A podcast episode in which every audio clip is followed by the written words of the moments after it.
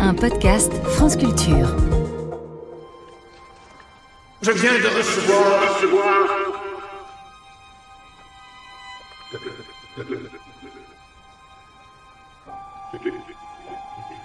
de la part de sa majesté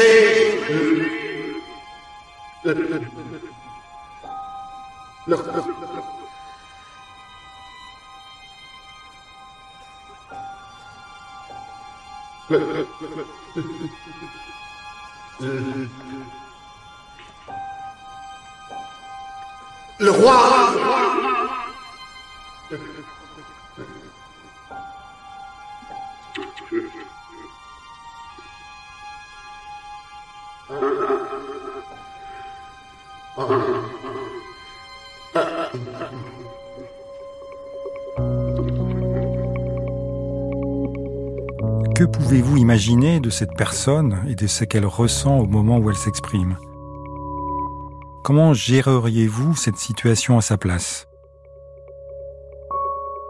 L'être humain est un animal social et il est essentiel pour lui de faire bonne impression quand il s'exprime et agit devant les autres. Votre cerveau, saison 4. Ce que l'anxiété fait à votre cerveau. Avec Antoine Pellissolo. Épisode 5. L'anxiété rend votre cerveau anxieux en public. En fait, il existe deux peurs fondamentales chez la plupart d'entre nous.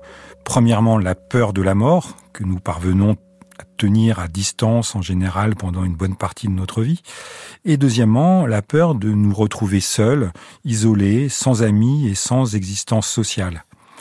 D'où l'importance cruciale, dès le plus jeune âge, de créer des liens, notamment amicaux ou affectifs. Comme vous peut-être, beaucoup pensent que pour cela, pour être apprécié et bien aimé, il est nécessaire de donner la meilleure image de soi et donc de réaliser de bonnes performances, entre guillemets, sous le regard d'autrui, au risque sinon de se voir marginalisé ou exclu du groupe. Toute situation d'échange peut alors constituer une source de stress importante, révélant un manque de confiance en soi ou une mauvaise image de soi. C'est d'autant plus le cas quand la situation comporte un enjeu important d'ordre professionnel, social ou de séduction amoureuse. Ou alors, lorsqu'elle comporte des éléments particulièrement exigeants, comme un public nombreux, un jury d'examen, ou des personnes inconnues, très intimidantes, voire agressives. Le cerveau déclenche alors une réaction de stress comme devant toute situation menaçante et dans certains cas une véritable réaction de peur, voire d'angoisse. C'est ce que l'on appelle l'anxiété sociale, que l'on pourrait également appeler l'anxiété relationnelle.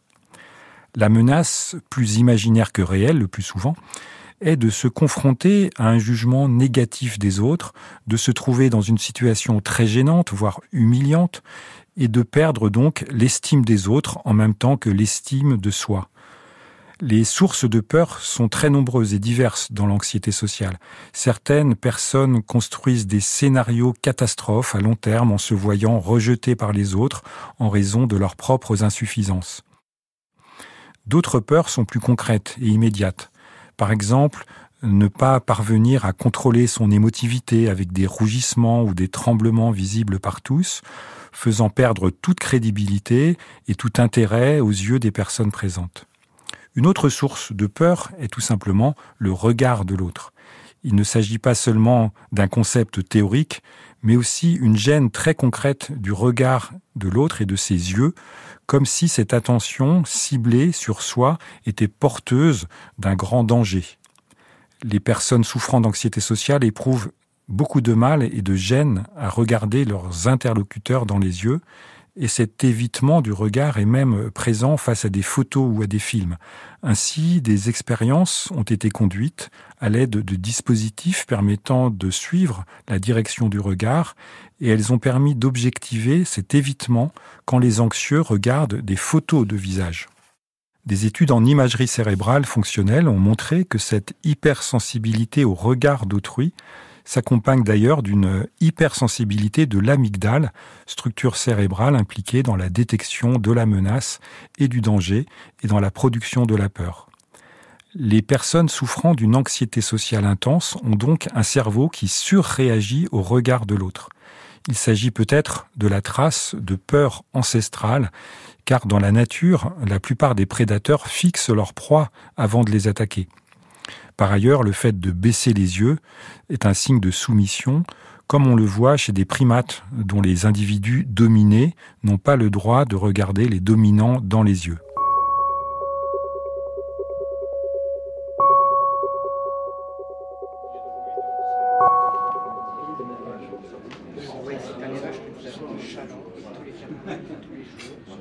T'as vraiment rien à dire, ma pauvre? T'intéresses personne? Et pourquoi elle me regarde comme ça? Elle a vu que j'avais grossi. J'aurais jamais dû mettre cette jupe, je suis toute boudinée. Ça me coupe la respiration. J'ai mal au cœur. J'ai envie de disparaître, faut que ça s'arrête.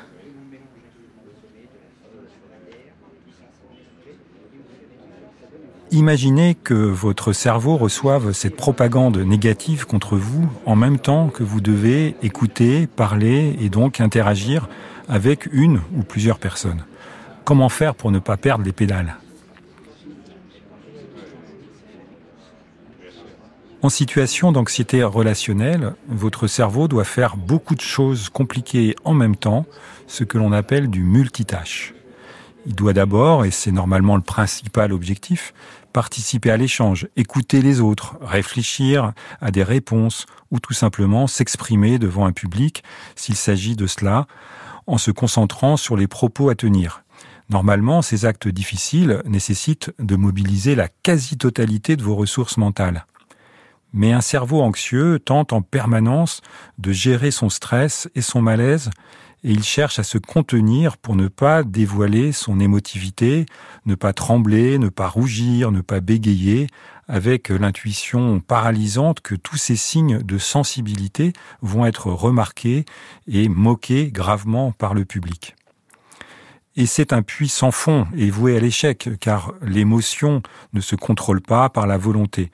Plus vous tentez de la faire taire, moins vous y parvenez, et plus vous produisez du stress et un sentiment de vulnérabilité. Comme dans l'extrait que nous avons entendu, un discours intérieur dévalorisant vient se surajouter à la pensée en cours, de même que des images de soi très négatives, avec l'idée fausse que ce sont celles que voient les autres. Un peu comme si vous étiez transparent ou tout nu, tout ceci crée une hyper-conscience de soi qui attire comme un aimant une grande partie de votre attention et qui donne l'impression que toutes les personnes présentes sont en train de vous scruter comme la chose la plus importante du monde.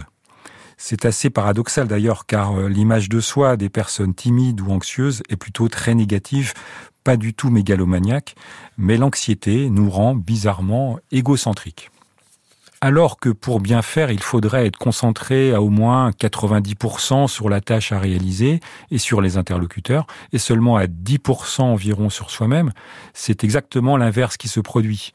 L'attention est focalisée à près de 90% sur soi-même et seulement 10% sur le reste. Très difficile alors d'être performant dans l'échange et disponible aux autres, surtout quand, en plus, il vous est impossible de soutenir leur regard et donc d'évaluer ce qu'ils souhaitent ou expriment. Vous le voyez, le cerveau d'une personne en situation d'anxiété sociale est en pleine ébullition, une véritable tempête sous un crâne.